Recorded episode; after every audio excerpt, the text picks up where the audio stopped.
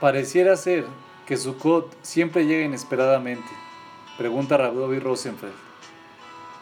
Tenemos varias semanas de preparación para la festividad de Pesach, al igual para Rosh Hashanah y Kippur. Hanukkah y Purim son un oasis largamente esperado durante los largos meses de verano. Pero Sukkot no nos ofrece tal lujo, ya que apenas unos pocos días después de Yom Kippur, cuando recién nos hemos recuperado del ayuno, nos vemos enfrentados de inmediato a un torbellino de actividades. Debemos construir la sukkah, comprar las cuatro especies, cocinar, limpiar, decorar, etc. Prácticamente no tenemos tiempo de prepararnos mentalmente para el cambio. Pasamos unos agotadores días sumidos en la preparación y luego, repentinamente, comienza Sukkot. Como sabemos, el motivo de la Sukkah, uno de los muchos motivos, dice la Torah, es en recuerdo a las nubes que nos acompañaron en el desierto durante 40 años.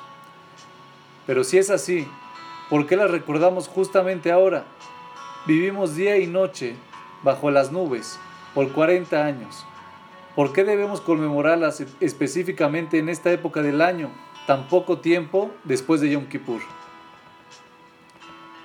En Bereshit, vemos que cuando Rachel y Menú fue bendecida con un hijo, solo después de pasar varios años de matrimonio, los cuales estuvieron llenos de tristeza y rezo.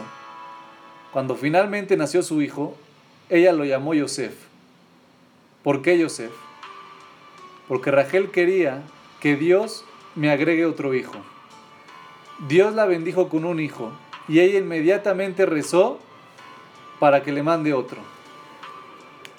Dice Rabdovid, la petición de Rachel siempre me llamó la atención. El mismo día en que Hashem la bendijo con un hijo, inmediatamente comienzas a pedir por el siguiente. ¿No debería haber mostrado un poco de gratitud por lo que Hashem le había dado? Al menos podría haber dicho gracias. Su hermana Lea, como dice la Gemara en Berajot, a su cuarto hijo lo llamó Yehuda. ¿Cuál fue el motivo? Ella me explica y dijo, esta vez agradeceré a Hashem. Si recibes de Dios un regalo tan preciado como un niño, deberías estar colmada de felicidad si Rachel realmente seguía preocupada por sus problemas de fertilidad, entonces podía haber esperado un año o quizá dos para empezar a rezar nuevamente. Pero por ahora no era no debería simplemente haber expresado su gratitud y disfrutar el regalo que Hashem le había dado. Dice Rabdovid, creo que la respuesta es la siguiente.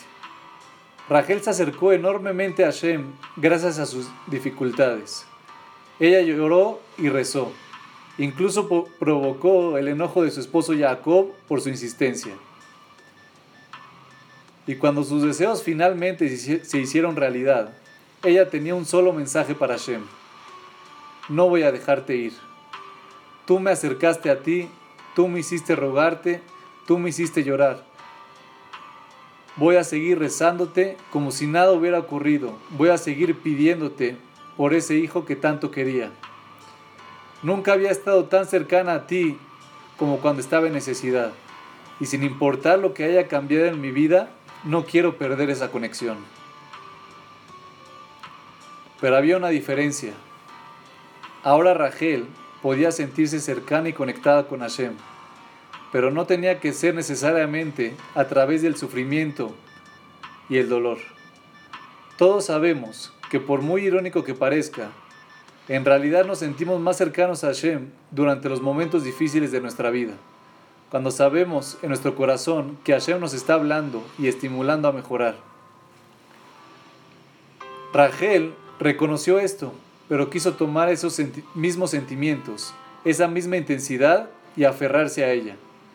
No quería que su gratitud fuera su regalo de despedida a Shem, diciéndole, gracias por las bendiciones, ahora me voy a olvidar de ti y me voy a encerrar en mi propio mundo.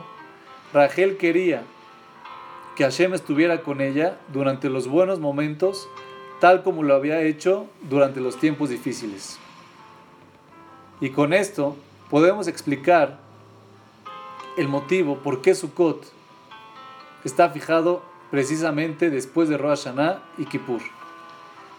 En Rosh Hashanah y Kippur sentimos una intensa cercanía con Hashem, pero en un sentido muy solemne y casi intimidante.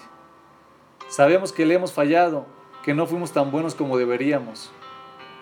Ayunamos, pasamos el día en la sinagoga rezando y rogamos por perdón y por tener un mejor año entrante. Y en todas las lágrimas y la negación, nos sentimos enormemente cercanos a Hashem, al cual debemos retornar tan desesperadamente. El mensaje principal de Sukkot es, Hashem, queremos quedarnos contigo.